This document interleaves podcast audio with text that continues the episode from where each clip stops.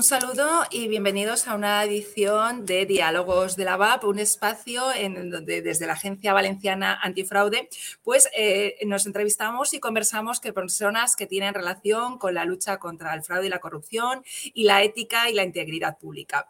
Y hoy en esta nueva edición eh, tenemos eh, un diálogo que van a mantener por una parte Irene Bravo, que es la jefa de prevención de la Agencia Valenciana Antifraude y que va a dialogar pues, con Borja Colón, que es el jefe del Servicio de Administración e Innovación Pública de la Diputación de, Castellón. Hola, buenos días, un saludo a ambos y bueno, ya os dejo para que podáis mantener este diálogos de la BAF. Buenos días, Amalia, buenos días, Irene. Buenos días, Borja. Muchas ¿Qué gracias. Tal, Irene? ¿Cómo estás? Muy bien, ¿y tú? Yo encantada aquí de participar con, contigo, que sabes tanto de, transparencia en este diálogo. Para mí un placer siempre acercarme a la BAF y a los compañeros que estáis ahí. Fenomenal. Pues empezamos, si quieres, ¿no? Entramos en materia. Adelante, vamos allá.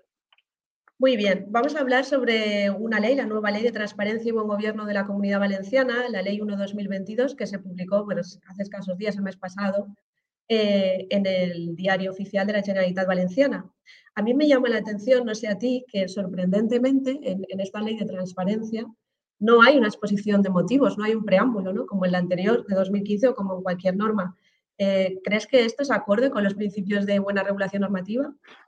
Fíjate que es curioso porque la, propia ley en el artículo 59, si mal no recuerdo, eh, hace referencia un poco a la obligación de justificar los cambios y las necesidades que han llevado al legislador a abordar esa reforma, ¿no? Y, no se predica precisamente con el ejemplo, no hay exposición de motivos y nos quedamos un poco huérfanos de saber cuál es la motivación, a pesar de que todos podemos entender que había una necesidad imperiosa o no de cambiarla, pero que, sea el legislador, o en este caso el, gobierno que impulsa la norma, de explicarnos cuáles son los motivos.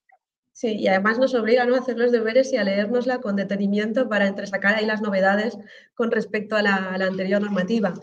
Pero bueno, eh, así como, para generar ese, feedback ¿no? desde el principio del diálogo, eh, ¿qué entre sacarías como titulares ¿no? de, su objeto? Yo, en mi opinión, para mí hay varios que merecen una especial pues, atención, pues, pero... pero pues a mí, fíjate que, fíjate que me ha parecido siempre muy prudente el desvincularla, en primer lugar, ¿eh? del ámbito de la participación, que sabes que el anterior 2-2015 venía pareja eh, a, la normativa de participación. Yo creo que eran dos materias complementarias, si se quiere, en términos de gobierno abierto, pero con dos dinámicas jurídicas, por así decirlo, separadas. Y yo creo que es un acierto separarlas.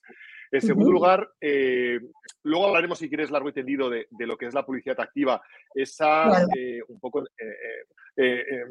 casi obsesión por, por, atar todo lo que son indicadores y desmenuzar toda la publicidad activa, luego lo veremos con mayor detalle. Eh, para mí es importante, muy importante, y que creo que quizás es un poco la clave de bóveda de la ley y que no es que haya pasado de puntillas, sino que no está en, en, los elementos consustanciales de la misma, la parte de rendición de cuentas y evaluación de políticas públicas, porque hay mucho acervo, mucha literatura, mucha doctrina y muchos órganos que empujan en términos de transparencia, eh, tanto derecho de acceso como publicidad activa, pero no hay tanta cultura en términos de evaluación y rendición de cuentas. Y la ley ahí pone una pica en Flandes que a mí me parece súper interesante eh, y que creo que puede generar un, cambio en, la forma de hacer y de entender las cosas. Y luego algo que a mí últimamente en el ámbito de la gestión me está preocupando muchísimo es el tema de los datos abiertos y la reutilización, que luego si quieres lo hablamos también. Sí, pues coincido contigo. Lo único que añadiría también, aparte de, la inclusión de la era de, de, los datos abiertos y de la orientación ¿no? de, de la rendición de cuentas, o mejor dicho, la integración de la rendición de cuentas en lo que es uno de los principios básicos de buena administración pública, como es el de planificación, pero el, de, que tú comentabas también, de evaluación de resultados, de políticas públicas, de planes de gobierno y de servicios ¿no? de todas las administraciones públicas. Aparte de esto, yo destacaría la vinculación o la apuesta de la ley del buen gobierno hacia la integridad institucional, integridad pública y que como veremos, pues ahora ya pasamos a positivizar ese enfoque de integridad, ese integrity approach, en lo que es eh, el derecho positivo en obligaciones eh, que se tienen que cumplir sí o sí por parte de todos los sujetos destinatarios de la norma. ¿no? Muy bien, pues em, en cuanto a en cuanto a las entidades locales, sí que es verdad que se diferencia o se distingue un poquito el régimen que tienen que cumplir, ¿no? las diferentes obligaciones que tienen que cumplir. En tu opinión, ¿ha habido algún tipo de avance o de retroceso en esta materia con respecto a la regulación anterior? Pues fíjate que, las entidades locales, al final somos las, las entes que, los entes que nadie quiere, ¿no? Y, estamos un poco a caballo de lo que diga el legislador nacional o autonómico. Y en este caso sabes que la ley 19 eh, nos había eh, impuesto un régimen concreto. Eh, con la ley 2-2015 se, se, incrementaron el régimen de exigencias en el ámbito de la publicidad activa, es decir, se nos aplicaban una serie de indicadores más exigentes que lo que era la normativa del Estado. Y ahora hay, parece ser, y, no se explica, porque la, propia exposición de motivos no lo había podido aclarar, no se explica ese retroceso cuando la propia ley nos devuelve a la normativa del Estado los artículos 6, 7 y 8, si mal lo recuerdo, eh, de los indicadores de publicidad activa.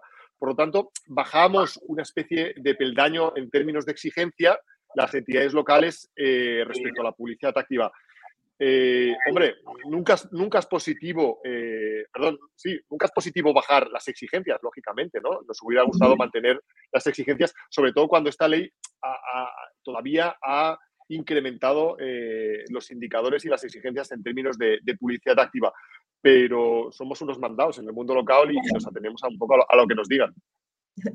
Así es antes de meternos en, analizar detenidamente las obligaciones de publicidad activa los distintos bloques de información, sí que me gustaría conocer tu opinión sobre eh, la introducción, en este caso en el artículo 8, creo recordar, del eh, sistema de gestión documental y archivos, porque tengo entendido que al igual que la ABAF, tú participaste en la Comisión de Coordinación, Organización y Régimen de Instituciones de la Generalitat, en el, en el SCORTS, y hiciste una aportación en esta materia. ¿Ha visto su reflejo en, en la norma?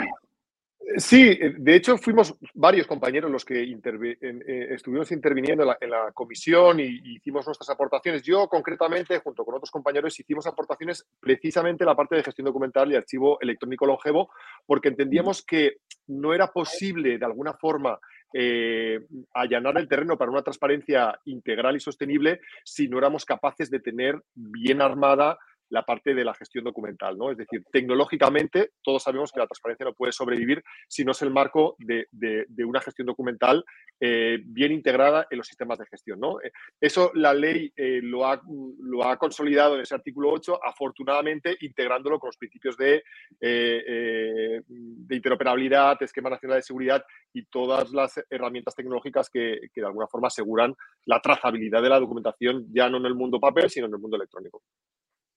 Sin duda es un avance, pero hay mucho, un largo camino por recorrer, ¿no? Ya hemos visto lo que ha costado el día a día de la administración electrónica, entonces llegar hasta ahí, pues imagino que nos va a costar un poquito más, pero sin duda es un avance.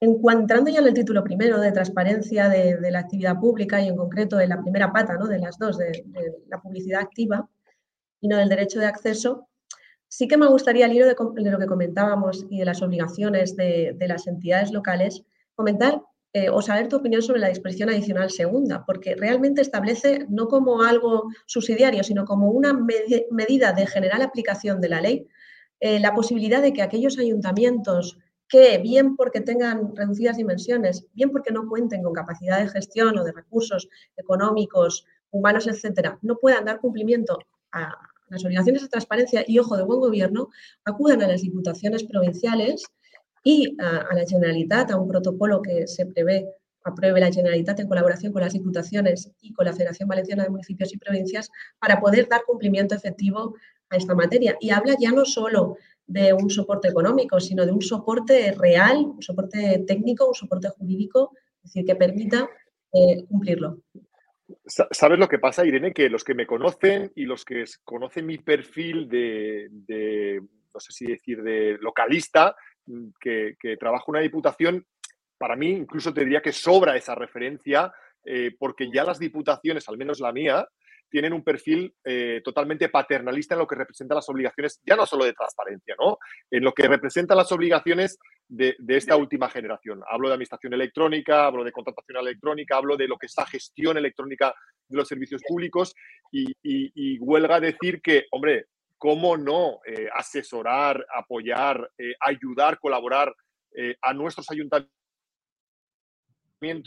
en el despliegue de las políticas integrales de transparencia. Es decir, que a mí te puedo decir incluso que en términos personales eh, el que diferentes ayuntamientos se asociaran o colaboraran entre ellos para desplegar estas cuestiones, lo vería como una afrenta porque sería que no estoy haciendo los deberes como diputación. Es decir, que, me enterara, entre comillas, que varios ayuntamientos se han unido para poner en marcha un portal o, o desplegar una estrategia de datos abiertos, diría, ostras, he fallado como diputación porque no he sido capaz de llegar al territorio, a todas las partes del territorio, eh, dando los servicios que yo como Diputación creo que son los mejores para ellos. Eso es lo que nosotros hemos entendido como, como políticas de territorio, ¿no? Y, digamos que lo que hemos hecho para la Diputación, para, para, el, para la matriz, siempre eh, lo desplegamos en el territorio eh, de una forma incremental. Es decir, que lo, que es bueno para nosotros necesariamente tiene que ser bueno para ellos. Entiendo que las realidades de las tres provincias probablemente no sean las mismas. Esta es una provincia muy pequeñita podemos ser más paternalistas quizá que otras provincias son más grandes, pero bueno, siempre es bueno favorecer eh, las colaboraciones institucionales, ¿no? Pero para mí, mm, mm, digamos que no, nos vamos a sentir aludidos porque entendemos que nuestros municipios eh, em, están bien tratados desde ese punto de vista, ¿no? Y sino que, que llame a alguien y lo desmienta. Seguro que sí, seguro que sí. Pues enhorabuena entonces. Em, si te parece, vamos a ir desmenuzando las obligaciones de publicidad activa porque la ley las configura como mínimas y generales. Y a mí me gustaría saber mm, tu opinión, cómo las, las ampliarías, si es que las ampliarías, pero si te parece, eh, es decir, si hay algún aspecto olvidado que recomendarías incluir en el portal, eh, etcétera, etcétera. Pero vamos a ir bloque por bloque, si te parece, Borja.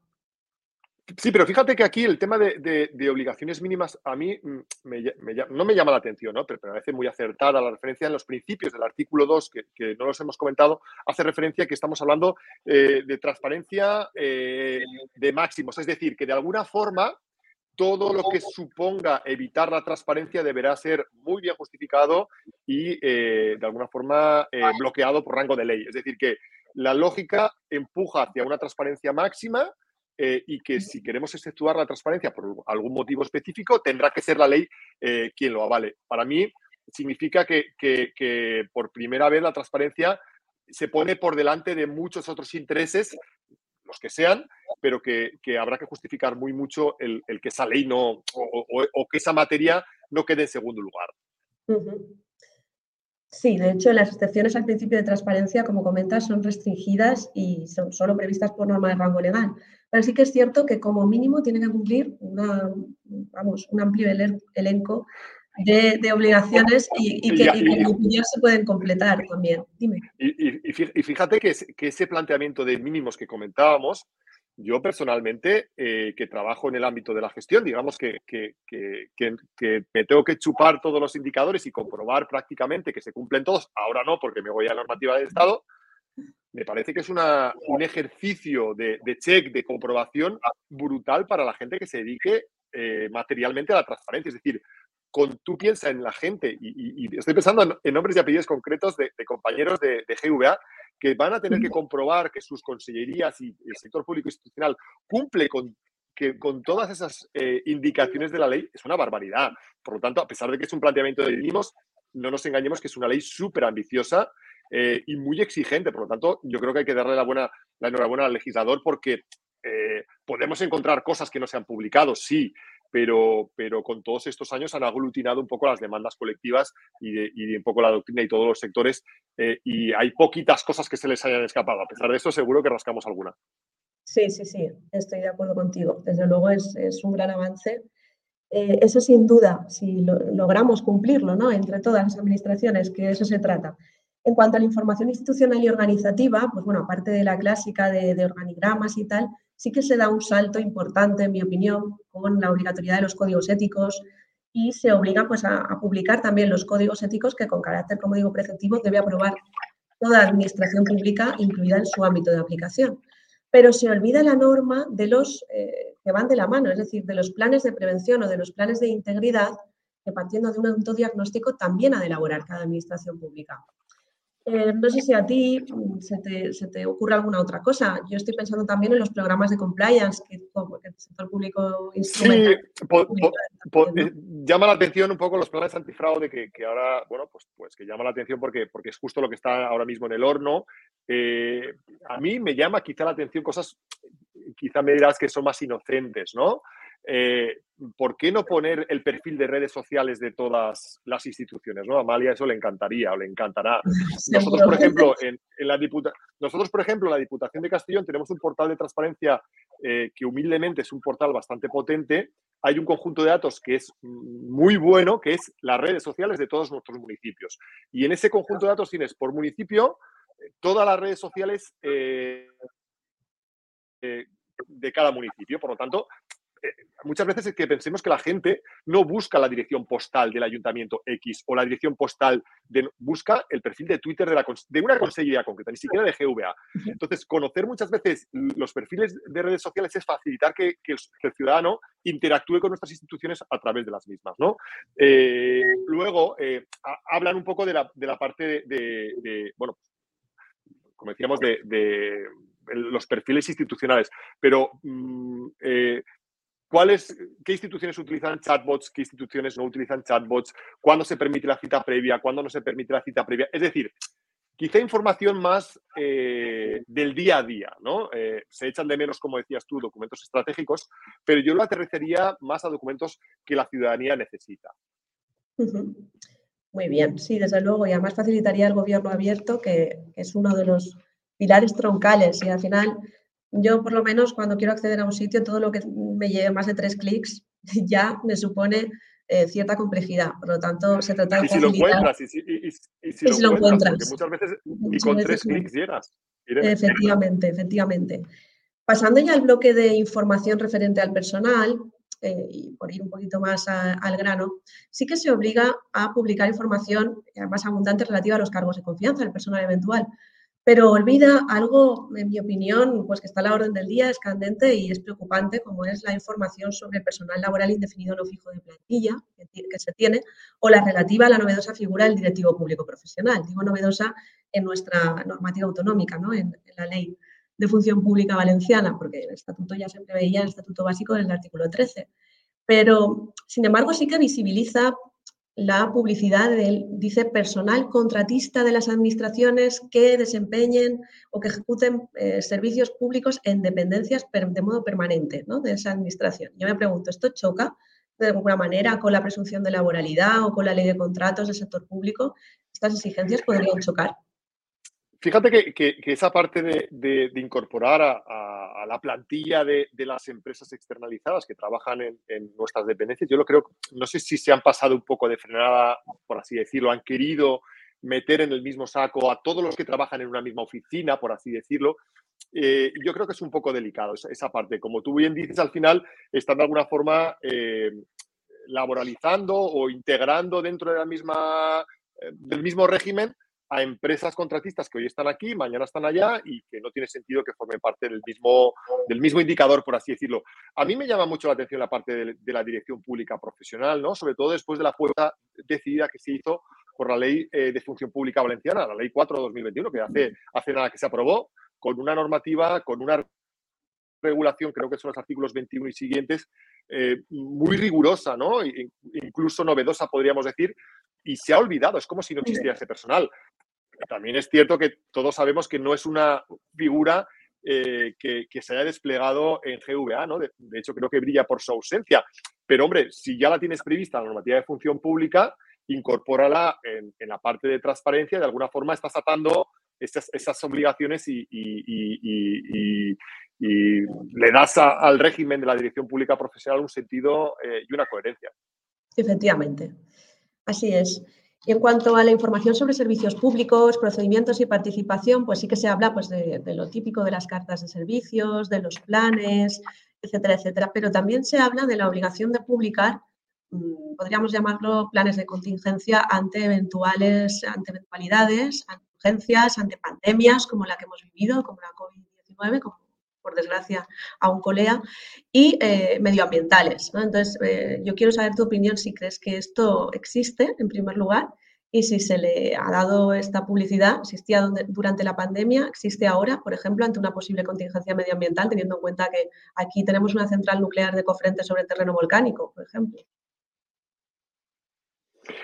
Pues, pues eso es un poco la gran duda. Eh, la duda es si todo el esfuerzo que se hizo en, términos de rendición de cuentas y salida hacia afuera publicando la información esa circunstancial, eh, que, en la que exigía una demanda creciente de la gente en conocer esos planes de contingencia y demás, eso se ha venido para quedarse. Es decir, si esta ley de alguna forma va a sentar eh, esa lógica de publicar las circunstancias excepcionales y esa lógica de atención eh, en el día a día, o, vamos a tener que trabajar más arduamente para que esa lógica se consolide. ¿no? Yo, yo creo eh, que al final todo, todo forma parte de, mm, de ese planteamiento estratégico, si quieres, de GVA, de incorporar la lógica de la planificación estratégica y correlativamente la evaluación de políticas públicas. ¿no? Yo creo que van cogidas de la mano. En clave rendición de cuentas, un poco, si nos referimos a marcos de integridad, hombre, eh, tiene sentido que pongamos en el mismo nivel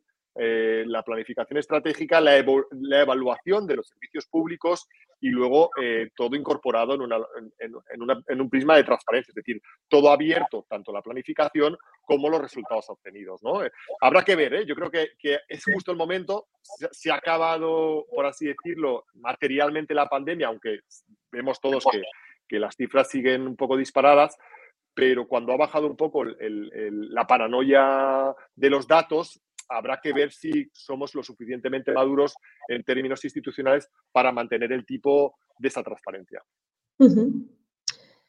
Así es. En cuanto a altos cargos y asimilados, yo creo que más o menos se mantienen las mismas exigencias, quizás se amplían un poquito, pero así a título anecdótico llama la atención que ahora eh, ya no baste con publicar los currículum vitae, ¿no? Que porque, no sé si es porque el papel es muy sufrido y lo admite todo, pero exige que se publique la acreditación fehaciente de esos méritos también que hay en los currículums ¿no?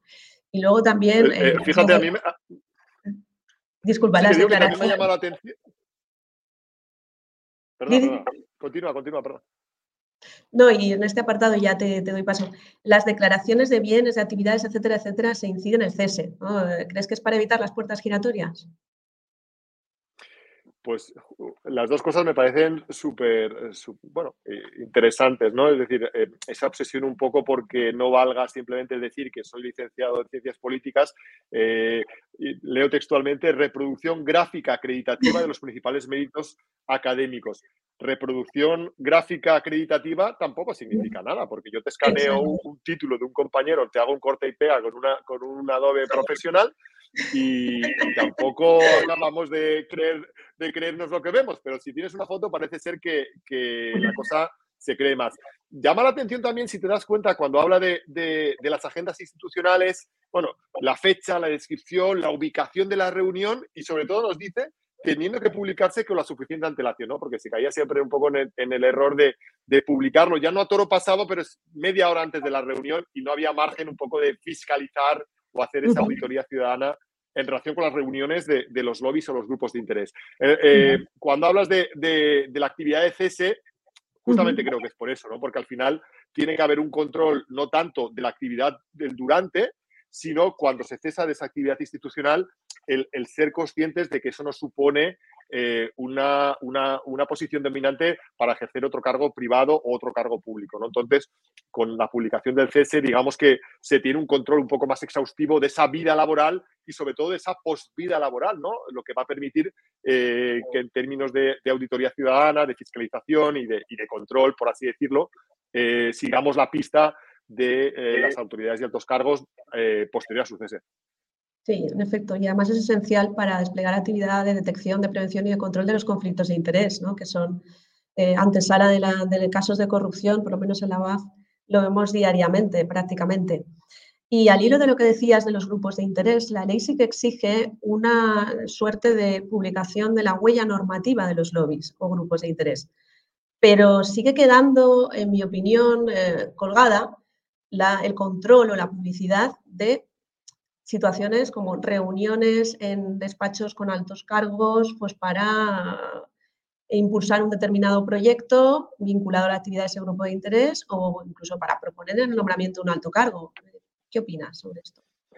Pues fíjate que es una, que es una, tema, una materia, una temática, si quieres, la parte de, la huella normativa, el control de los lobbies, grupos de interés, que desde mi punto de vista es la, la más compleja técnicamente hablando, porque me consta que otras experiencias, como Ayuntamiento de Madrid y demás, han abordado proyectos de huella normativa Y, lo que es eh, hacer un seguimiento de la huella normativa es relativamente sencillo, pero eh, fiscalizar el 100% de la actividad de los cargos con los grupos de interés, eh, yo creo que no es, no, es, no es fácil, ni técnicamente, ni operativamente, ni en términos de gestión. Por lo tanto, también hay que ver las cosas de una forma generalista y, ¿no? y al final como te decía al principio, podemos encontrarle peros a la ley en, numerosas ocasiones, pero es imposible que la ley cierre el círculo y, nos permita tener como sociedad y como instituciones controlada toda la actividad pública. Entonces, probablemente se hayan dejado en el tintero algo tremendamente complejo en términos de,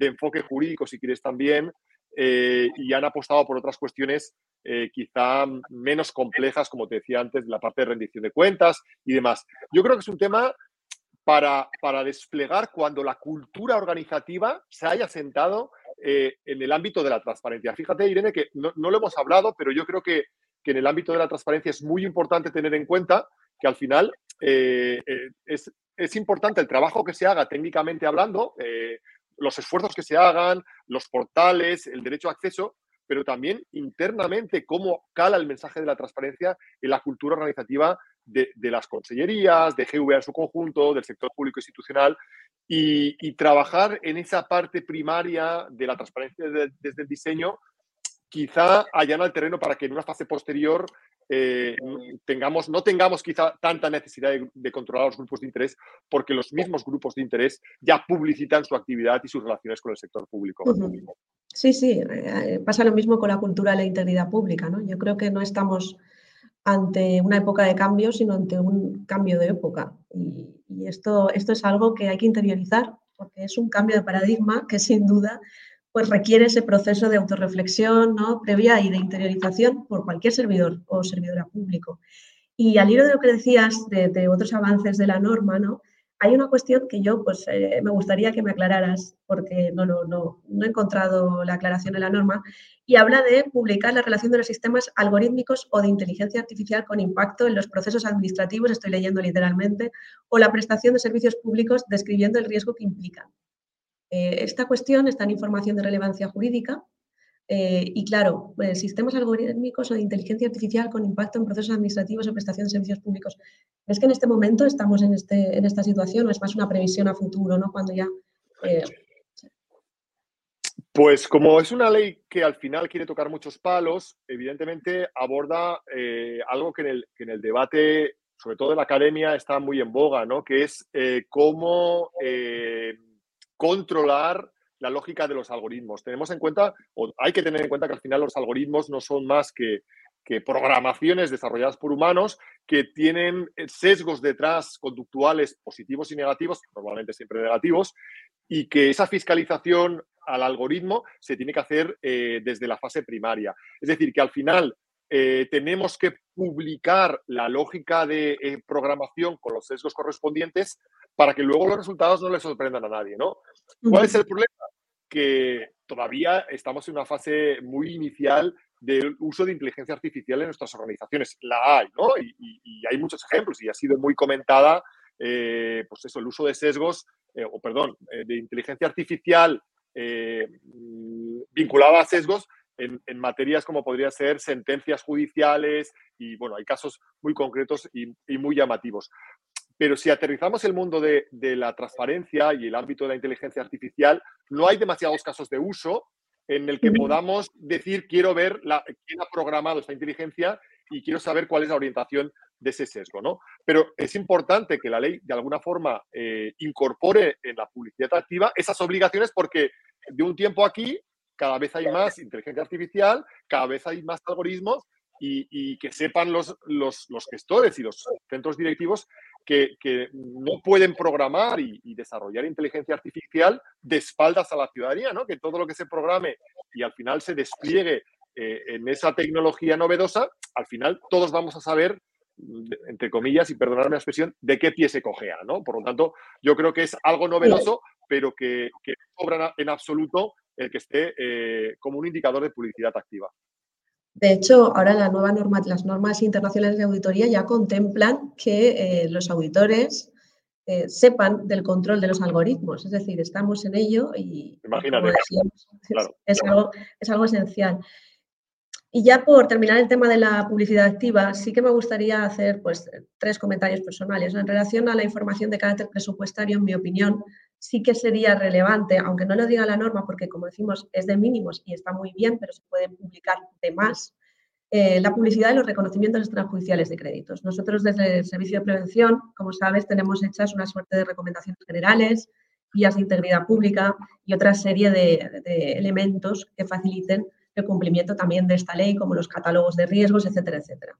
En una de esas recomendaciones abordábamos la problemática del abuso de la figura de reconocimiento extrajudicial de créditos, en la medida en que eh, pues justificaban, en una suerte de justificación, los encargos ilegales, sin seguir el procedimiento legalmente eh, previsto, en un procedimiento meramente económico presupuestario eh, por enriquecimiento injusto, por esta figura de enriquecimiento injusto, ¿no? de ha hecho o ha realizado el encargo, hay que pagarle la factura que presenta. Entonces, sería muy relevante y muy útil a los efectos de órganos como la Agencia Valenciana Antifraude y otros de control como el Tribunal de Cuentas, Sindicatura, etcétera, etcétera, que se diera publicidad a esos eh, reconocimientos extrajudiciales de crédito o, eh, en, este, en este aspecto.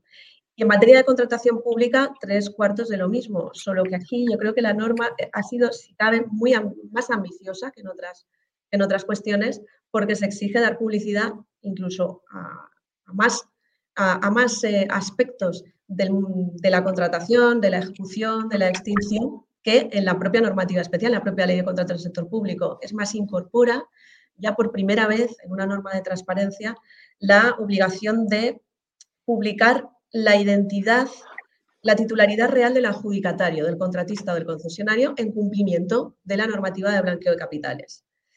Eh, ¿Cómo ves? ¿Crees que esta, esta información va a aportar un plus en materia de transparencia relevante? Por, su, por supuesto, y fíjate que, estaba, que tengo también la ley de ante y habla también, cuando habla en la parte de los indicadores de, contratación, también les obliga a publicar el, el, grado de cumplimiento de sus obligaciones sociales, medioambientales eh, y laborales. Es decir, que es, hay que reconocerles que también hacen un esfuerzo en, en lo que es las exigencias en términos de contratación. Pero fíjate que yo aquí voy a dar mi opinión personal. Bueno, todo es opinión personal, pero esta quizás un poco más personal. Yo, eh, fíjate que, en el ámbito de la contratación pública y en el ámbito de las subvenciones, yo, eh, y esto es una, crítica, eh, y me van a perdonar mis compañeros de la AGE o del, Estado, a, cómo se enfoca la, la tecnología tenemos una plataforma de contratos del Estado y una base nacional de subvenciones, ¿vale? Eh, ¿Por qué, si estamos todos obligados a volcar esa información en, esos embudos tecnológicos nacionales, por qué eh, esa tecnología no permite replicar en nuestros portales la información que ya se, se volca? Al final, si te das cuenta, el gestor de la Consejería de Vivienda va a tener que publicar las subvenciones en la base nacional de subvenciones y en el portal de transparencia valenciano. Los contratos adjudicados en Place y los contratos adjudicados en el portal valenciano. Estamos duplicando esa, información. Eh, normalmente con intervención humana siempre hay un porcentaje de error y al final una carga para el gestor que no tiene ningún sentido. Yo abogo, y es algo que, que he defendido en determinados foros, porque se fomente o se potencie o se enriquezca la gestión de Place y de la base nacional de subvenciones y que sean ellas las que luego repliquen el modelo a nivel local o autonómico. Es decir, que el gestor solo mande la información una vez al ámbito nacional, cuanto más exigente mejor, cuanto más eh, se publique mejor y que luego sea desde el ministerio, desde, desde esas dos aplicaciones, la que distribuya la información a nivel local o autonómico en función de lo que la normativa autonómica nos diga. Es decir, que podemos ser mucho más ambiciosos, en este caso lo hemos sido en el ámbito de contratos, pero siguen teniendo que hacer dos tareas los gestores autonómicos, mandar a place y mandar a consejería. Lo mismo en subvenciones. Yo lo veo una pérdida de tiempo y sobre todo de esfuerzos el que al final no seamos capaces de, promover la transparencia en el ámbito nacional de forma muy exigente, ojo, no, hablo de bajar el umbral, sino de potenciarlo y que desde el ámbito nacional luego repliquen la transparencia en, en, los términos en los que la normativa autonómica lo diga. La gente dirá, bueno, si hay un principio de autonomía, autonomía local, las, comunidades autónomas, ya, pero es que la tecnología nos permite ser igual de exigentes y con la mitad de trabajo, ¿no? Y, al final tú hablas con el gestor, que no te equivoques, que el gestor es el que sufre en sus carnes el mandar el decreto de adjudicación, el mandar la subvención correspondiente, dice, ostras, es que lo estoy haciendo dos veces, ¿no? Por lo tanto, mi planteamiento sería simplificarlo de la mano eh, de la fusión de tecnología desde este punto de vista. Coincido plenamente. De hecho, ha sido una reivindicación del colectivo al que pertenezco de funcionarios con habitación de carácter nacional, también en entidades locales, lo sé, lo sé, local, porque vamos, eh, esto era y se puede hacer. De hecho, la Unión Europea funciona con data mining, sistemas como Aracne, DAISY, en ese sentido, con lo cual eh, estaría fenomenal. De, de, hecho, es mucho más pragmático. Y no solo en eso, también en territorio, urbanismo, medio ambiente, ¿no? que, que aquí la ley o sea, son materias en las que se admite, como sabes, la, acción popular y por lo tanto, para ejercer esa acción popular, cuanta más información te facilite de manera mejor. Eh, pues mucho mejor. Pasamos, si quieres, ya a la, materia de, derecho de acceso a la información pública, datos abiertos, reutilización de formación y ya al título tercero de buen gobierno, para no alargar demasiado el, el diálogo, si te parece, Borja. En cuanto al derecho de acceso, mm, una pregunta. Se crea el Consejo Valenciano de la Transparencia como órgano consultivo, como órgano de control, incluso que con capacidad sancionadora. ¿no? ¿Qué te parece que tenga esa capacidad de, imponer incluso multas coercitivas para el cumplimiento de las Era una, era una de,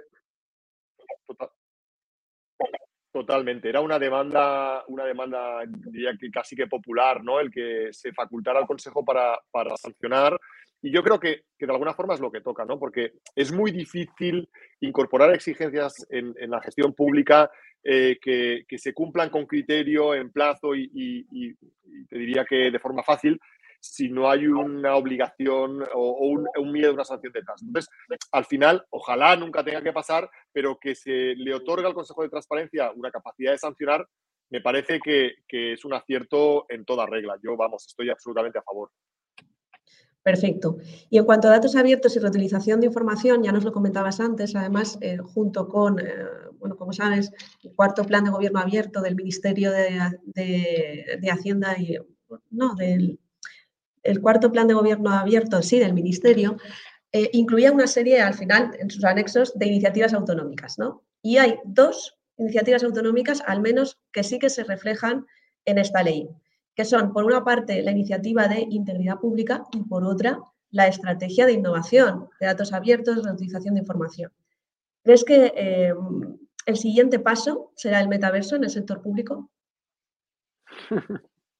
que se lo digan a la gente de Navarra, que les están dando, les están dando palo en Twitter a Guzmán Garmendia por abrir el, metaverso. Pues fíjate que, que sin, ánimo de, ofender y, no, estamos de coña en absoluto, eh, yo creo que tenemos que hacer los deberes primero eh, en transparencia, que los estamos haciendo. Un paso quizá posterior o al mismo tiempo es reutilizar la información, porque aún encontramos muchos portales de transparencia plagados de PDFs, no nos engañemos, ¿no? Eh, incorporar la reutilización de los datos públicos supone un grado de madurez institucional un poquito mayor. Yo lo estoy viendo en mi organización, que ya llevamos algún tiempo, nuestra estrategia de datos abiertos es de 2018, y hombre, no, voy a decir que seamos súper abiertos y que tengamos todos los deberes hechos, pero nos ha costado mucho armar un conjunto de, datos abiertos eh, y sobre todo eh, y es un poco la clave, identificar conjuntos de alto valor. Porque, hombre, no, tiene mucho sentido publicar datos abiertos de información que no le interese a nadie. ¿Por qué? Porque al final, publicar por publicar, podríamos publicar cualquier cosa. Y por mucho que estén datos abiertos, no significa que sea interesante. Por lo tanto, hay que hacer los deberes en transparencia, hay que madurar institucionalmente para identificar cuáles son los altos, datos de alto valor para abrirlos. En tercer lugar, yo creo que hay que azuzar un poco la demanda externa para que sean los propios reutilizadores los que consuman esos datos y generen valor público con el uso de los mismos, porque mi experiencia me dice que no tiene ningún sentido o no, no tiene ningún mérito, por así decirlo, abrir datos también de alto valor si en la otra parte no hay nadie que los consuma. ¿Qué sentido tiene, por ejemplo, que nosotros hayamos liberado un dataset que a mí me parece muy potente, como es el puntos de recarga de vehículos eléctricos, electrolineras, si no tenemos un mercado de coches de alquiler, de concesionarios que son potenciales usuarios. Sería una información que no tendría ningún sentido. Por lo tanto, también es nuestra obligación buscar demandantes de esos datos para que generen valor público. Eh, si ahí podemos incorporar eh, dimensiones virtuales paralelas como es lo del metaverso, significa que habremos eh, alcanzado un grado de madurez institucional todavía mayor. Yo, fíjate que sí que soy partidario de, abrir nuevos horizontes, ¿no? Porque, porque el metaverso, que está por escribir, ¿no? Amalia ha escrito algo eh, muy acertado, pero está por definir eh, ya no solo en términos materiales, en términos jurídicos, en, en términos tecnológicos, tendremos que estar ahí, ¿no? Y, lo han dicho otros autores, lo ha dicho Carles Ramió, bueno, mucho, mucha gente ya empieza a apostar porque las instituciones se posicionen ahí y ofrezcamos servicios. Yo el otro día comentaba con mis compañeros, ¿por qué no abrir una oficina de atención ciudadana en el metaverso, ¿no? De la misma forma que atiendes a una persona en la calle, ahora estamos ofreciendo eh, atención ciudadana por videoconferencia, ¿por qué no atender avatares de ciudadanos en el metaverso? Hombre, alguien puede decir, eh, empezar por el principio y hacer los deberes primero con otras cosas más básicas que no habéis cumplido. Bien, eh, podría decirte que sí, pero se pueden abrir espitas eh, para ir innovando, porque la innovación va precisamente de eso, de abrir camino en otros horizontes que todavía están incluso por definir, para ofrecer servicio a gente. Conocemos todos gente que tiene un avatar en metaverso eh, y, y, que se acerquen a la administración pública, llamen a la puerta de nuestro metaverso y quieran decir, quiero presentarme una bolsa de trabajo. Bueno, eh, no sé si ese es el, horizonte que nos espera, pero te aseguro que vamos a tener que estar ahí como lo estuvimos en, otros universos eh, o en otros espacios cuando se nos pidió. Así es. Pues bueno, vamos paso a paso, ¿no? No construyamos la casa por el tejado, pero siempre se puede y es bonito tener iniciativas que de eso se trata. Em, pasamos ya a otra de, otra de las cuestiones esenciales, en mi opinión, de la ley y uno de los saltos cualitativos en las políticas públicas y en la gestión, que es el título tercero, que pasa, deja de ser título tercero buen gobierno para ser buen gobierno e integridad pública, es decir, orientación clara a la misión de servicio público, que no es un brindis al sol, y eh, esa necesidad de que se destierre de una vez por todas la hipoteca reputacional ¿no? y se minimicen los riesgos de irregularidades contrarias a, a, esa misión de servicio a la, ciudadanía, a la colectividad, como conflictos de interés, como riesgos de corrupción, de fraude, etc. Estamos siendo testigos en los últimos tiempos de eh, las exigencias coyunturales de planes de medidas antifraude impuestas pues, para sectores de fondos Next Generation vinculados al plan de recuperación, transformación y resiliencia por parte de sendas administraciones públicas, ejecutoras y perceptoras de esos fondos. Claro, eh, vamos cumpliendo, se van cumpliendo las exigencias a contrarreloj, eh, estamos todos intentando facilitar el camino, pero se quedaba como algo, como una exigencia coyuntural y solamente para la defensa del presupuesto de la Unión Europea. Por primera vez, la norma lo que hace es eh, obligar a todas las entidades públicas, incluidas en su ámbito de aplicación, a aprobar marcos de integridad como códigos éticos y planes de prevención de integridad pública, pero para mm, cualquier situación, es decir, para la protección del interés general en el, en el ámbito de sus competencias y la defensa del mismo de cualquier tipo de irregularidad, no solo penal, también administrativa, laboral, mercantil, etcétera, eh, y la protección de cualquier tipo de fondo público. Porque, claro, era paradójico eh, adoptar todas estas medidas para proteger solo los fondos que provienen de la Unión Europea, pero no los de la, no los de la casa, no los de procedencia local, autonómica o estatal. Pues bien, la reciente ley, en mi opinión, prueba el asentamiento de ese cambio de, de paradigma en las políticas públicas y en su gestión, en la planificación, en la evaluación y sobre todo en la interiorización por parte de cada administración de, su autodiagnóstico y de, y de, esa cultura, de esa necesidad de eh, desterrar las creencias de que estos serán meros principios moralistas o programáticos, que ahora ya son obligaciones que sí o sí hay que cumplir, hay que tener aprobados nuestros códigos éticos, hay que hacer un autodiagnóstico de riesgos o irregularidades contrarias a la integridad pública y hay que aprobar nuestros planes de prevención. ¿Crees que, mm, no sé, cómo, cómo lleváis esa diputación? ¿Hay muchas consultas por parte de ayuntamientos sobre estas cuestiones novedosas? Pues fíjate que, que sí, sí, la gente está muy nerviosa porque como tú muy bien dices, Irene, solemos llegar tarde y mal a las obligaciones eh, del legislador, eh, cosas novedosas, ¿no? En este caso, planes antifraude para captar fondos Next Generation. Eh, pero yo creo que has dado la clave con una, con una palabra que yo creo que, la cuestión es paradigma. Eh, todos hemos vivido el paradigma del gobierno abierto desde el 2010 hacia aquí, eh, con los pilares de transparencia, eh, participación, colaboración, datos abiertos. Todos hemos, todos hemos vivido el auge de ese paradigma. Yo creo que estamos en el momento de, vivir el auge de un nuevo paradigma mm, que se enmarca, y a mí me gusta mucho, dentro de los conceptos de marcos de integridad o sistemas de integridad institucional. Es decir, que tenemos que superar eh, esa, forma de entender las administraciones públicas mm, de modo aperturista, pero superarlo porque ya está consolidada esa visión, ya somos transparentes, ya damos cabida a la participación ciudadana, ya colaboramos con la ciudadanía y abrimos los datos, pero ahora un paso más allá es la de construir sistemas de integridad institucional con esas tres dimensiones clásicas, como podría ser el reforzamiento institucional, la creación de una cultura de integridad y unas políticas reales de rendición de cuentas. Por lo tanto, estamos en ese momento clave de, consolidar el paradigma de los marcos de, integridad y evitar que simplemente sea mm, pasar, eh, el, cumplir el, trámite de, los fondos ahora mm, y de lo que sea después. Entonces, yo creo que la, ley eh, de alguna forma consolida esa lógica de, institucionalizar los marcos de integridad con buen criterio se ha dejado algunas cosas que si quieres luego comentamos, pero yo creo que sí que es el momento. Si eso se consigue, probablemente en mis ayuntamientos y la propia Diputación también lo acabemos integrando como una lógica continuista y no como un criterio apagafuegos. Ahora se nos acercan justo con esa demanda muy puntual, pero nosotros les intentamos hacerla envolvente precisamente para hacerles entender que no estamos hablando de un cumplimiento concreto, sino de una forma de entender la gestión orientada eh, a un cumplimiento a todos los niveles.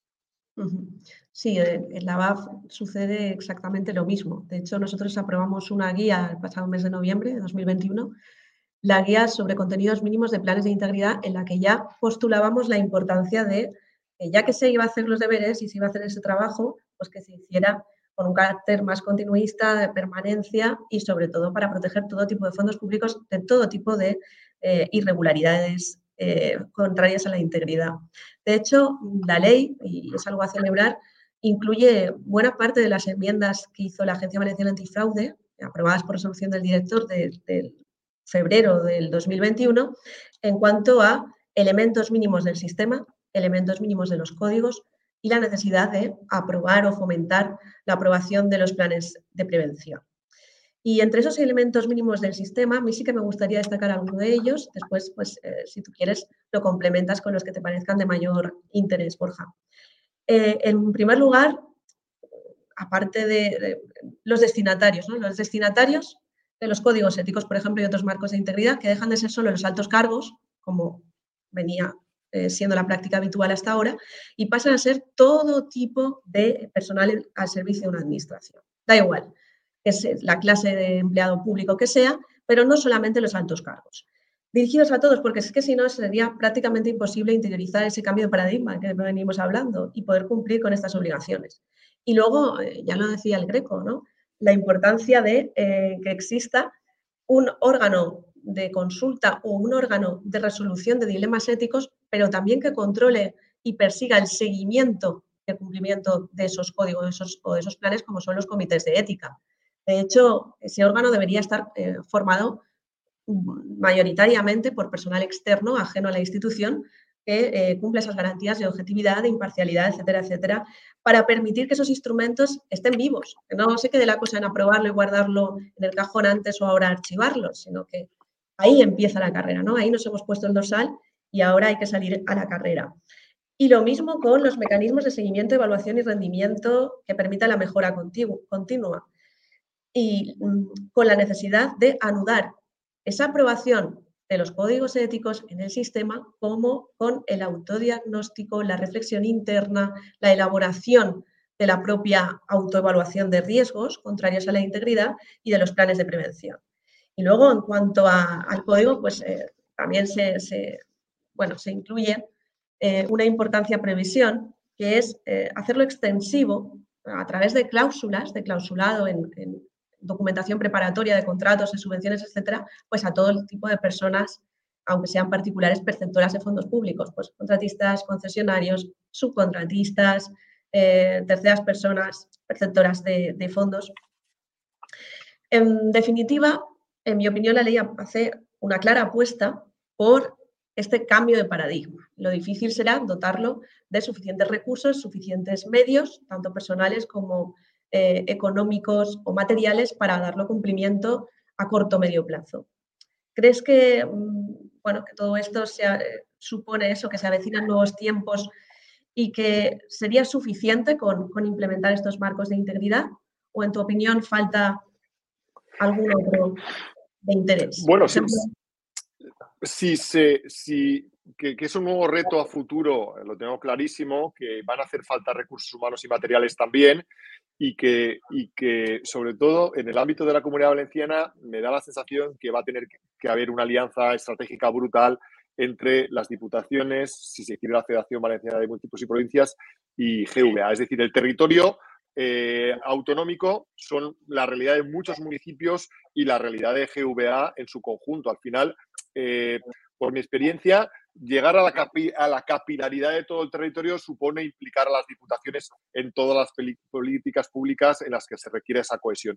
A mi modo de ver, hace falta algo más, ¿no? Eh, un poco en el relato este que estoy manteniendo de que eh, es importante lo que acabas de, defender tú y que, que, viene un poco del propio espíritu de la propia BAF, ¿no? La parte de códigos y demás. Pero a mí hecho en falta justo lo mismo que comentábamos antes del informe Greco, es decir, órganos especializados en, evaluación de políticas públicas. ¿no? Yo he hecho en falta un equivalente a la extinta EVAL en el ámbito de GVA eh, para evaluar eh, políticas públicas, para evaluar el cumplimiento de resultados, para evaluar la parte de la gestión que tiene que ver con la rendición de cuentas. Porque esa es la parte justo que nos quedamos siempre a medias, ¿no? Si te das cuenta, la ley está en los artículos, creo que son cincuenta y tantos siguientes, sesenta, lo deja para el final. Hombre, para mí es una parte muy importante. Hemos trabajado en la dimensión de reforzamiento institucional. Hemos trabajado, como acabas de nombrar tú, en la dimensión de cultura de la integridad. Pero la parte de rendición de cuentas, qué menos que tener un órgano externo también que evalúe servicios públicos, que sea capaz de rendir cuentas y de alguna forma que posicione eh, eh, dentro de ese marco de integridad a la rendición de cuentas como una de las palancas fundamentales. Sí, bueno, yo creo que va de la mano, es decir, la, rendición de cuentas vinculada a la planificación y evaluación, porque no se concibe planificación si no se puede medir el cumplimiento de esos objetivos. Y ya no solo por un órgano de control externo, sino también por cada órgano de control interno de cada entidad, ¿no? Que hoy por hoy, pues si ya falta planificación, imagínate el hecho de evaluar eh, esos planes. ¿no? Pero también hay otras cuestiones que suponen avances cualitativos eh, en todo esto, ¿no? sobre todo en el título tercero. Por ejemplo, herramientas de detección fundamentales de irregularidades como los canales de denuncias y más aún si tenemos en presente la directiva Whistleblower, ¿no? que, cuyo plazo de transposición finalizó el pasado 17 de diciembre y que hace necesaria eh, la implementación de esos canales desde el punto de vista tecnológico, pero también desde el punto de vista del procedimiento de seguimiento de esas alertas o de esas denuncias y que, bueno, tú eres buen conocedor de, ese sentido, la total colaboración de la Agencia Valenciana Antifraude, que se presta, nos estamos prestando no solo asesoramiento, sino también a que se utilice nuestro buzón como buzón de denuncias externo y que así se contempla en la propia norma. ¿no? Em, yo eh, estoy de acuerdo con, prácticamente con todo lo que estás comentando y incidiendo más en, mi campo de actuación, en el, ámbito de la prevención de riesgos contrarios a la integridad. Yo sí soy consciente de que el riesgo cero no existe, pero iniciativas normativas como esta que positivizan de una vez por todas lo que, bueno, positivizan y aunan en una sola norma todas estas obligaciones para postular por encima de todo y vincular a la transparencia y la rendición de cuentas eh, los principios de buena administración, como el de planificación, eficiencia, eficacia, legalidad, etcétera, etcétera, es algo muy positivo para eh, desterrar o minimizar prácticas eh, que entran en, condición, en, colisión frontal con el interés general, como las derivadas de conflictos de interés, de encargos ilegales, de prórrogas forzosas no previstas de los contratos, de subvenciones no planificadas o no previstas en los planes estratégicos de subvenciones, de ah, convenios que en realidad lo que están haciendo es huir de los procedimientos de licitación pública y otros tantos riesgos que, bueno, os invito a todos los oyentes a, poder em, leer en los catálogos ABAF, el último que hemos publicado recientemente sobre el sector público instrumental, precisamente riesgos contrarios a la integridad en este ámbito. Pero sin duda mi conclusión sería que queda un largo camino por hacer, pero que esta norma eh, supone un avance y nos va a ayudar, nos va a dar mucho trabajo, Borja, tanto a vosotros las diputaciones como a la Agencia Valenciana Antifraude, que se configura como órgano de asesoramiento en la construcción de este sistema de integridad institucional, pero que personalmente creo que es para estar, para estar contentos con este avance. Pues yo simplemente, a modo de conclusión, decir que, bueno, yo creo que es una, apuesta decidida a nivel normativa muy importante, que, se han quedado cosas en el tintero, pero que se ha reforzado el papel de la transparencia en el ámbito institucional que a mí me gustan específicamente las apuestas que se hacen por datos abiertos y evaluación de políticas públicas y planificación y que bueno, ahora estamos en el lado de las trincheras, la gestión, para ir aterrizando un poco de las obligaciones, pero para eso estamos. Yo creo que poco a poco iremos cumpliendo con todo. Claro que sí. Y además colaboraremos ¿eh? en, todas estas cosas, si quieres. Totalmente. Pues eh, eh, ha resultado muy interesante comentar que dejaremos en las, bueno, pues en las notas de esta, de esta grabación que podéis ver en los canales, bueno, pues de, en YouTube y también estará disponible en formato podcast. Algunos de los enlaces que habéis comentado, por ejemplo, Irene, comentabas el catálogo de riesgos que ha, que ha publicado la, la agencia y también Borja, pues algunos de los documentos que, pones para que, bueno, pues quien quiera acceder y tenga más información, lo mismo. También dejaremos tu contacto, Borja, por si alguien quiere eh, contactar con vosotros para conocer alguna de las iniciativas que también estáis poniendo en marcha, como lo del, eh, recientemente la del cliente misterioso, ¿no? La de, que creo que es una iniciativa también muy interesante. Daros las gracias a Borja eh, y también Irene por, por, bueno, por este diálogos y nada, bueno, pues emplazamos a una próxima edición. Un saludo a los dos y queréis decir algo antes de finalizar, pues... Un, placer, un placer siempre eh, estar con, compañeros y amigos y, siempre del lado de la BAF para lo que haga falta, desde luego. Igualmente, gracias Borja, gracias Amalia. Pues un saludo a ambos.